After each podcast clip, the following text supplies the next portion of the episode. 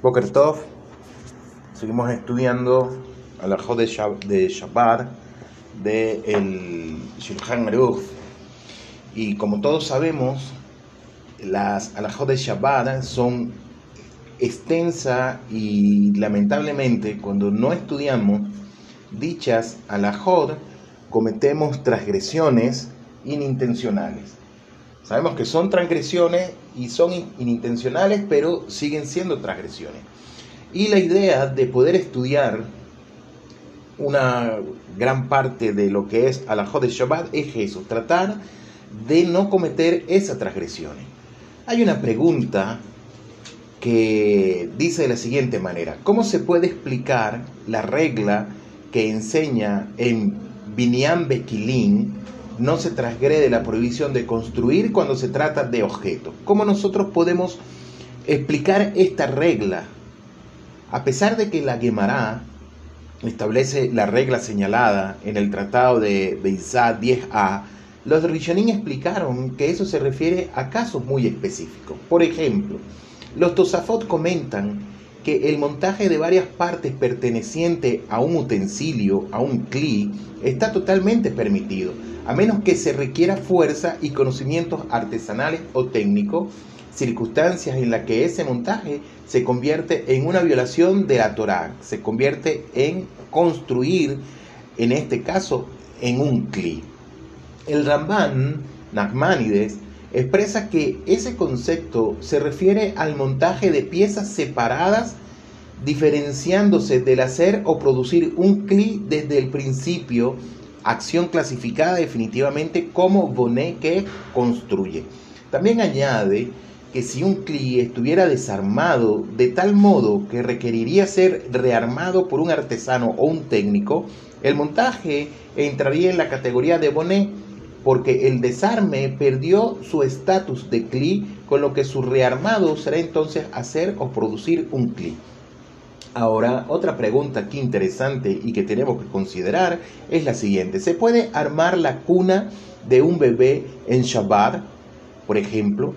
Antes que nada, recordemos que está expresamente y es prohibido ajustar tornillos y tuercas en Shabbat. Si se trata de una cuna plegable y el montaje no requiere atornillar o unir las piezas con fuerza, está totalmente permitido. Pero si las partes se ensamblan con tornillos o bien pueden ser precintos, sujetadores ajustables, está prohibido armarla. También está prohibido levantar o bajar la base de la cuna si se requiere hacerlo insertando la barra y presionándola firmemente en el agujero del marco que la recibe. No obstante, si la barra se desliza fácilmente en el agujero, estaría permitido. Otra pregunta es, si está prohibido atornillar piezas, ¿cómo es que atornillamos la mamadera para cerrarla? Cuando hablamos de la mamadera, estamos hablando del el biberón, el tetero, como se conoce en otras partes.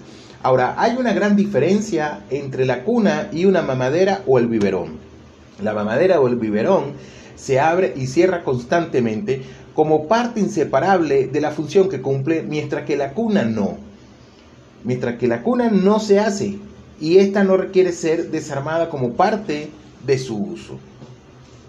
Ahora bien, la Gemara dice que si uno arma una cama portátil en Shabbat, esas camitas que son de camping, carga con la responsabilidad de tener que traer un sacrificio, un corbán al Beit por haber violado una prohibición de la Torah.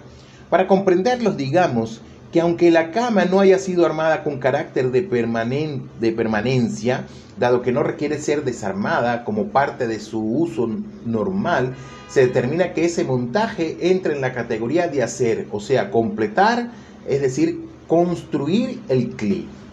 Consideremos en este caso que el biberón o la mamadera no puede ser tomado como íntegra o completa, cuando la tapa está atornillada, está ajustada y rota o inservible, cuando no lo está porque está precisamente diseñada para ser abierta y cerrada constantemente.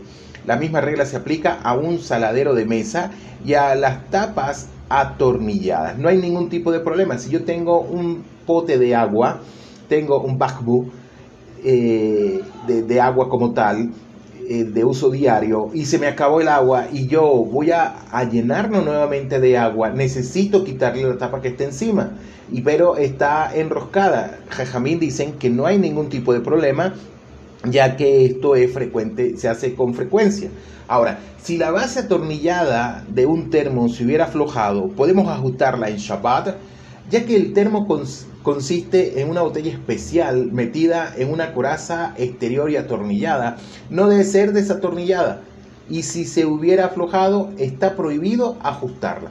Por el contrario, la tapa exterior que se atornilla e incluso fuertemente para evitar que salgan los vapores puede ser desatornillada debido a que un termo cerrado herméticamente es inservible y su cierre hermético no puede ser definido como hacer, es decir, crear, construir un cli.